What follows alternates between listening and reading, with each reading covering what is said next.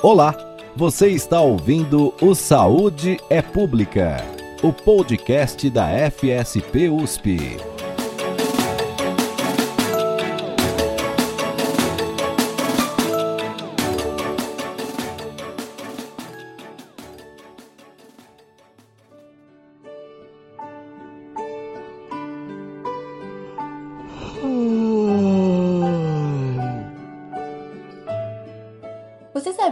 Algumas pessoas já suportaram ficar mais de 15 dias sem comer, mas bastam apenas 10 dias sem dormir para o ser humano morrer? E que não é possível nem treinar seu corpo para dormir menos do que ele precisa e nem recuperar o sono perdido?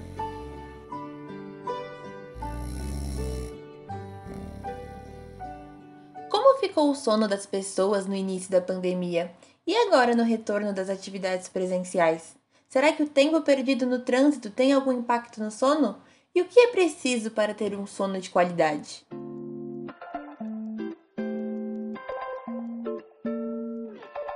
Conversamos com a professora Cláudia Moreno, do Departamento de Saúde, Ciclos de Vida e Sociedade da Faculdade de Saúde Pública da USP, especialista em sono e qualidade de vida. Ela nos conta coisas surpreendentes sobre o sono e o que ele tem a ver com a saúde mental e a qualidade de vida. Vale a pena ouvir. Boa tarde, professora. Tudo bem? Primeiramente, obrigado pela presença. A primeira pergunta é sobre uma pesquisa que o seu grupo realizou em 2020 sobre a pandemia e seus impactos no sono e na qualidade de vida dos profissionais da saúde.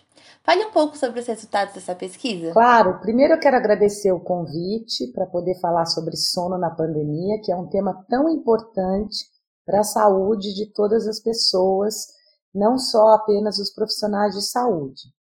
Em 2020, a Associação Brasileira de Sono, em conjunto com a Associação Brasileira de Medicina de Sono, é, fizemos uma pesquisa com profissionais de saúde. Foram mais de 4 mil profissionais de saúde que participaram dessa pesquisa, que foi realizada online. Então, nós enviamos a pesquisa, o questionário da pesquisa, para pessoas de todas as regiões do país que trabalhavam não apenas na linha de frente, mas que trabalhavam em hospitais, em clínicas, em situações em que tinham contato com pacientes.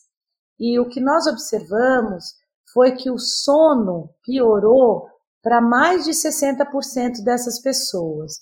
Então, o que as pessoas relatam é uma piora na qualidade do sono. Nós também observamos pouco mais de 30% de pessoas que relataram um, um, uma queixa de insônia que não acontecia antes.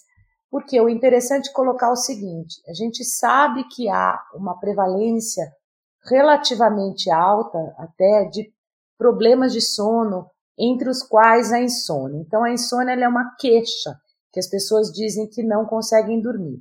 Existe então uma prevalência da insônia na população que aumentou em cerca de 30%. E isso que é preocupante. Além disso, a gente observou que 13% dessas pessoas começaram a usar medicamentos para insônia durante a pandemia. Então, é um quadro bastante preocupante, porque a gente sabe que numa situação de estresse, como aconteceu na pandemia, as pessoas tiveram uma alta de queixas, cerca de mais ou menos uh, dois, duas vezes de burnout, por exemplo. Então a gente sabe que essas pessoas começaram a se queixar de burnout durante a pandemia por conta de ansiedade, é, quadros é, de, de medo, quadros que foram se manifestando ao longo da pandemia. A gente tem que lembrar que os profissionais de saúde, eles foram os primeiros a lidar com a pandemia numa época em que a gente não tinha nenhum conhecimento dessa doença nova que tinha aparecido, que era a Covid-19. E isso teve um reflexo em várias questões de saúde mental e isso se refletiu no sono, porque as questões de saúde mental elas estão muito associadas a queixas de problemas de sono. E foi realizado algum estudo focado na qualidade do sono da população em geral? Fale de outras pesquisas sobre o sono que seu grupo tem realizado. A gente também observou isso numa outra pesquisa que nós fizemos com a população em geral, e nesse caso, mais especificamente ligada ao sono, a gente observou que algumas pessoas tiveram prejuízos muito grandes na pandemia relacionados ao sono.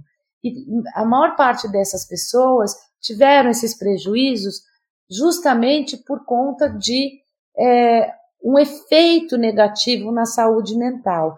Então, o que a gente observa, como no caso da alimentação, houve pessoas que puderam dormir melhor, porque eram pessoas que, que tinham que obrigatoriamente acordar muito cedo para pegar um transporte para ir para o trabalho, e elas eram regidas por esses horários de trabalho, e numa cidade como São Paulo, o trânsito fazia com que elas perdessem horas uh, para chegar ao trabalho, para voltar para casa, e essas horas, muitas vezes, elas roubavam o sono das pessoas. Então, essas pessoas que puderam trabalhar remotamente foram beneficiadas de alguma forma porque puderam dormir mais. Por outro lado, houve questões ligadas à saúde mental que fez com que esse sono muitas vezes ele não fosse de boa qualidade. Então as pessoas iam dormir, mas acordavam várias vezes à noite, elas demoravam para pegar no sono, acordavam antes da hora que precisavam acordar, o que denotava um quadro de insônia. Então o que a gente observou nessa segunda pesquisa que a gente fez sobre sono, dessa vez na população em geral, foi que 70% das pessoas, veja que número enorme, 70% das pessoas relataram um aumento de problemas de sono eh, durante a pandemia. Quer dizer, pessoas que não tinham problemas de sono passaram a ter durante a pandemia. Desses 70%, um terço delas foi buscar ajuda médica para tentar lidar com esse problema de sono. Por outro lado, se você pegar as pessoas que relatam problemas de saúde mental, como ansiedade, depressão, que não são muitas vezes percebidos pelas pessoas, a gente tem uma porcentagem de 80% relatando se sentirem mais ansiosas ou mais deprimidas ou mais abaladas com a pandemia. Dessas 80%, somente 36%, 36% foi buscar ajuda psicológica. Essa foi uma pesquisa feita com mais de 6 mil pessoas, mas ela não teve só uma abrangência na cidade de São Paulo. São pessoas de todas as regiões do país.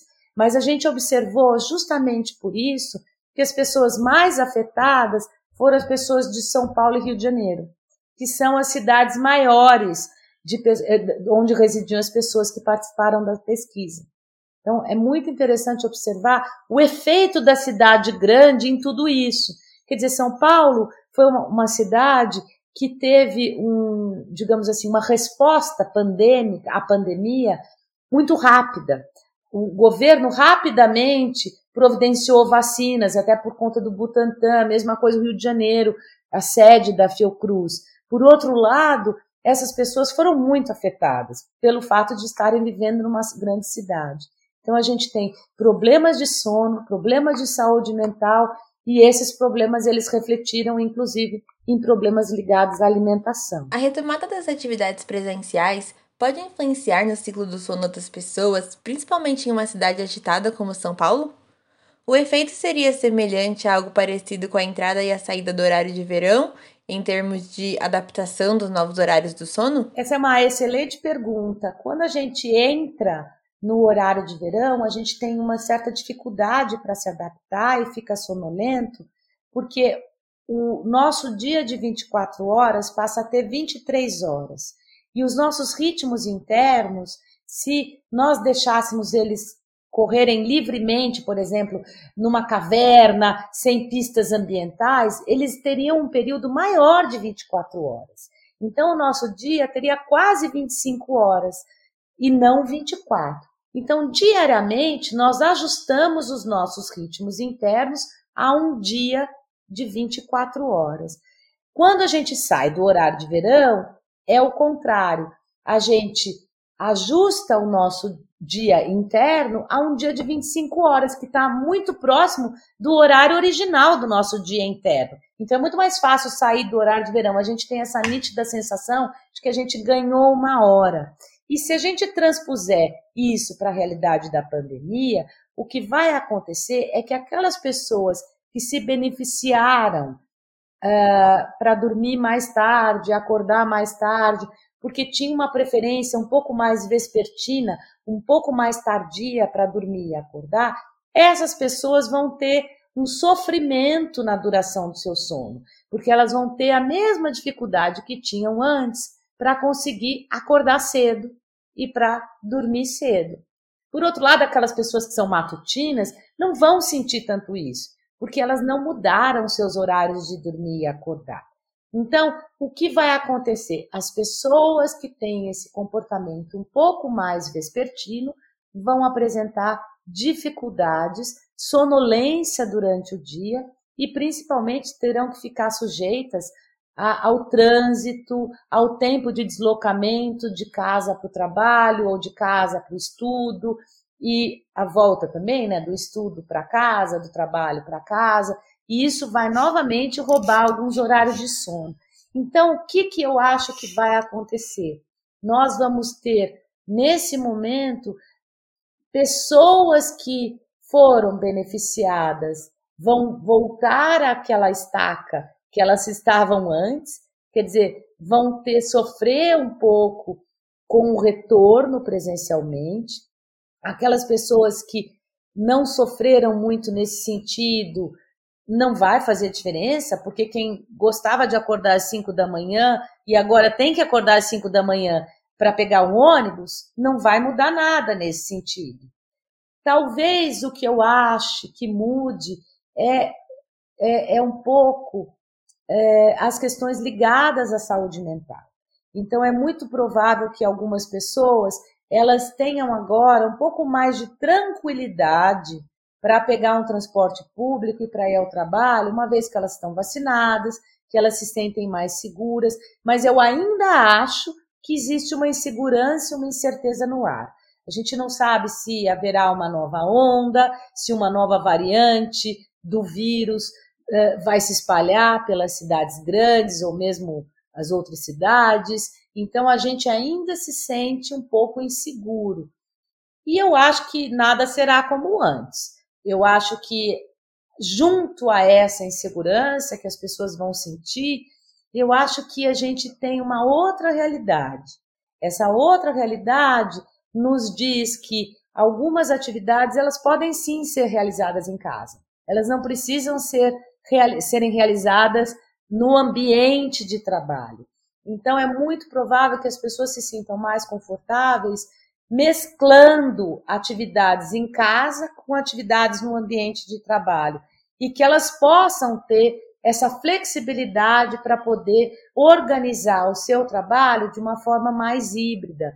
O que eu gostaria que acontecesse é que em setores produtivos e de serviços nós pudéssemos ter uma maior flexibilidade nos horários de entrada e saída, isso permitiria que as pessoas não se concentrassem nos mesmos horários no transporte público, que elas não se expusessem ao risco de infecção de uma eventual uh, nova variante do vírus e que também elas pudessem aproveitar esse, essa flexibilidade para poder dormir uh, adequadamente de acordo com as suas próprias necessidades. Quais são os prejuízos que o indivíduo pode ter ao ser privado do sono, seja pela pouca quantidade de horas diária ou pela baixa qualidade do sono? Olha, a gente tem várias formas uh, de avaliar uh, os efeitos da restrição do sono. Então, o que, que a gente chama de restrição do sono? Restrição do sono tem a ver com a necessidade de sono de cada pessoa. Então, uma pessoa precisa dormir oito horas, ao passo que uma outra precisa dormir sete e uma outra precisa dormir nove. Isso é absolutamente normal. Nenhuma dessas pessoas tem algum tipo de doença.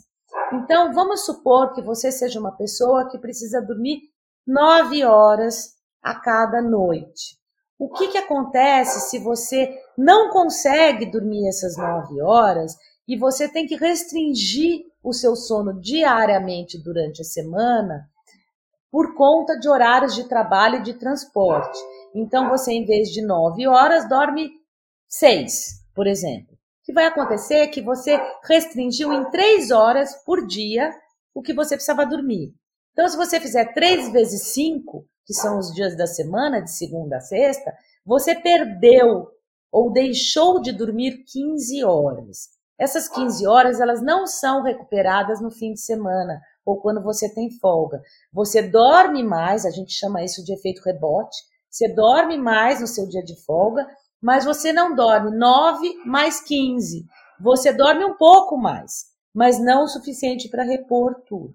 O que acontece é que esse sono, que é um sono reparador para o organismo, ele fica uh, fazendo falta para o organismo e leva, do ponto de vista imediato, ela leva a alterações de humor, ela leva a sonolência durante o dia, ela leva ao aumento da irritabilidade, isso diminui a capacidade das pessoas lidarem umas com as outras então, esse é um efeito imediato. A pessoa não dormiu bem, ela se sente assim. Com o passar do tempo, ou seja, esse acúmulo de tempo em que ela está uh, restringindo as horas de sono em relação à necessidade de horas de sono que ela tem, você pode ter outras consequências. As consequências que a gente já sabe que acontecem são as relacionadas a problemas gastrointestinais, a digestão dos alimentos é pior, ela tem problemas relacionados à, à própria saúde mental, isso pode refletir numa ansiedade, numa questão de depressão, isso também se reflete a questões cardiovasculares, a gente tem alguns distúrbios de sono que começam a aparecer. Então, o que antes era uma irritabilidade, um mau humor, passa a ser uma dificuldade para adormecer, passa a ser um, um, despertar precoce antes da hora desejada, passa a ser uma fragmentação do sono, que é um quadro de insônia. Então, a pessoa passa a desenvolver uma insônia. A pessoa pode passar a ter problemas, por exemplo, em que ela tem é, mais dificuldades com uma alimentação saudável, ela começa a descontar na comida, começa a comer mais, ganha peso. O ganho de peso é fator de risco para a apneia obstrutiva do sono, porque quando a gente engorda, a gente não engorda só para fora, a gente engorda para dentro. Então as vias aéreas ficam comprometidas. Isso dificulta a respiração durante o sono, a pessoa passa a roncar, a pessoa passa a ter uma parada respiratória durante o sono, que é a apneia, e aí ela faz um esforço para respirar durante o sono e tem um micro despertar. Isso caracteriza a apneia obstrutiva do sono, que é um distúrbio de sono que leva a uma sonolência muito grande durante o dia. Essa sonolência durante o dia, ela pode aumentar o risco de acidentes no trabalho e o risco de acidentes de veículos. Quer dizer, a pessoa quando está dirigindo, ela adormece ao volante porque ela passa a ter um episódio de sonolência incontrolável.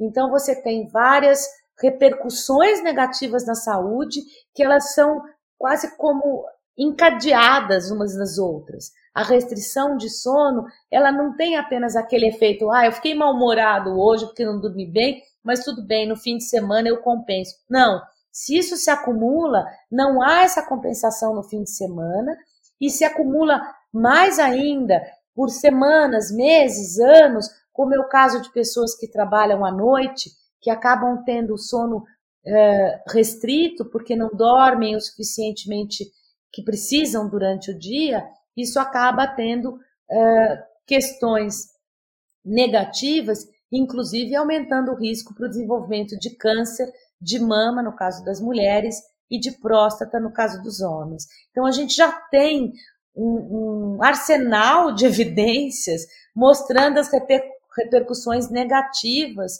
para as pessoas quando elas restringem o sono. É muito importante, eu sempre falo isso, porque eu acho que a gente tem que entender o sono como uma necessidade fisiológica. eu preciso respirar para viver, eu preciso comer para viver, eu tenho que beber água para viver e eu tenho que dormir para viver. Se eu privo um animal, uh, em modelos experimentais já fizeram isso, se eu privo um animal de sono, ele morre. Então é importante que a gente tenha essa consciência e entenda a importância do dormir, que é tão importante como comer, beber e respirar. Professora Cláudia, então como podemos amenizar os efeitos das mudanças de horário em nosso organismo? Olha, a minha dica é tentar paulatinamente ir se habituando a dormir mais cedo e acordar mais cedo para se preparar com esse acordar mais cedo para ir ao trabalho, especialmente para aquelas pessoas que estavam aproveitando essas horinhas de sonos a, sono a mais. Então, não tente fazer isso de uma hora para outra. Não acorde um dia às 10 e no dia seguinte tente acordar às 5. Tente fazer isso paulatinamente e tente dormir um pouco mais cedo. Então, o que você pode fazer é a cada dia ir para a cama meia hora mais cedo e tentar acordar meia hora mais cedo. Procure respeitar os seus horários e preferências. Se for possível no seu ambiente de trabalho ou de estudo, procure ser flexível. Por exemplo, às vezes é possível fazer uma negociação no trabalho para poder chegar mais tarde e sair mais tarde do que chegar mais cedo e sair mais cedo. Às vezes é possível, a gente nem sabe. Então, tente negociar no trabalho, se você for uma pessoa que sofre muito para acordar de manhã, se por acaso houver essa possibilidade no estudo, por exemplo, e você puder mudar para o período da tarde, para o período noturno, faça isso. Procure entender melhor essa necessidade no seu organismo, procure respeitar essa necessidade no seu organismo. É importante dizer para os estudantes que o aprendizado depende do sono. A memória ela é consolidada quando nós dormimos. E o aprendizado só é possível quando nós acordamos bem. Então eu tenho que dormir bem, acordar bem para aprender. E depois eu tenho que dormir depois que aprendi para poder consolidar aquele aprendizado na minha memória. Senão não vai adiantar nada. E a outra coisa que eu poderia dar como dica é: não é verdade que a ingestão de álcool ajuda o sono. O álcool prejudica a qualidade do sono. Você pode se sentir meio sonolento, mas o seu sono vai ser de péssima qualidade. Você vai acordar várias vezes. Então, não ingira álcool uh, próximo da hora de dormir. Não ingira bebidas cafeinadas. Elas vão atrapalhar o seu sono. Mate, café, chás que tem cafeína, guaraná, essas bebidas que elas são estimulantes do sistema nervoso vão atrapalhar o seu sono. Até duas horas antes de dormir, não pratique atividades físicas intensas muito próximo da hora de dormir. Procure apagar todas as luzes do seu quarto. Procure evitar aquelas luzinhas que ficam acesas daqueles equipamentos que ficam em stand-by. Procure não usar o celular ou o computador ou qualquer outro tipo de equipamento eletrônico por até uma hora antes de dormir. Se você quer alguma coisa mais relaxante, leia um livro com a luz focada no livro e não focada no seu rosto. Veja que o celular tem uma luz para o seu rosto. E os celulares e equipamentos eletrônicos, eles têm hoje uma possibilidade da gente uh, omitir os raios de luz que são enriquecidos em luz azul. Que na verdade, quando eu digo luz azul, não é a luz azul de cor azul que a gente vê, é a luz branca enriquecida do comprimento de onda azul. E isso é pior para os nossos ritmos biológicos, nos mantém mais alertas. Então, use e abuse desses recursos, desses equipamentos eletrônicos, tornar um pouco mais amarela a sua tela, para você sofrer menos com esses efeitos. Muito obrigada, professora Cláudia. Foi um prazer conversar sobre esse tema que tem tirado o sono de muita gente. Muito obrigada, bom sono e bons sonhos para todo mundo. Lembramos que os links sobre as pesquisas citadas nesta entrevista estão disponíveis na matéria do nosso site www.fsp.usp.br. Ouça agora alguns destaques do que rola na faculdade. Para acompanhar nossas notícias, fique ligado no site, em nossas redes sociais e em nosso boletim semanal. O Centro de Estudos e Pesquisa de Direito Sanitário, CPDISA da USP, foi o responsável pela elaboração do estudo mais completo sobre a situação da pandemia do Covid-19 no Brasil. A pesquisa tem como autoria os professores da FSP Fernando Ait e Deise Ventura e a professora Rossana Reis, da Faculdade de Filosofia, Letras e Ciências Humanas. O estudo serviu de base para o relatório final da CPI da Covid. A conclusão dos pesquisadores é que, de fato, houve uma estratégia institucional de propagação do vírus. Você pode conferir o estudo completo no site da CPDISA. O Dr. Luiz Jorge Fagundes, responsável pelo ambulatório de dermatologia sanitária do Centro de Saúde Escola Geraldo de Paula Souza, da FSP, recebeu uma homenagem da Sociedade Brasileira de Dermatologia Regional de São Paulo nos dias 30 e 31 de outubro. Ele recebeu o certificado de honra ao mérito pelo seu papel importante no meio acadêmico, científico, assistencial e associativo da dermatologia paulista. O Dr. Luiz foi o responsável por detectar um aumento nos casos de infecções sexualmente transmissíveis durante a pandemia, durante o trabalho realizado junto ao Centro de Saúde Escola Geraldo de Paula Souza.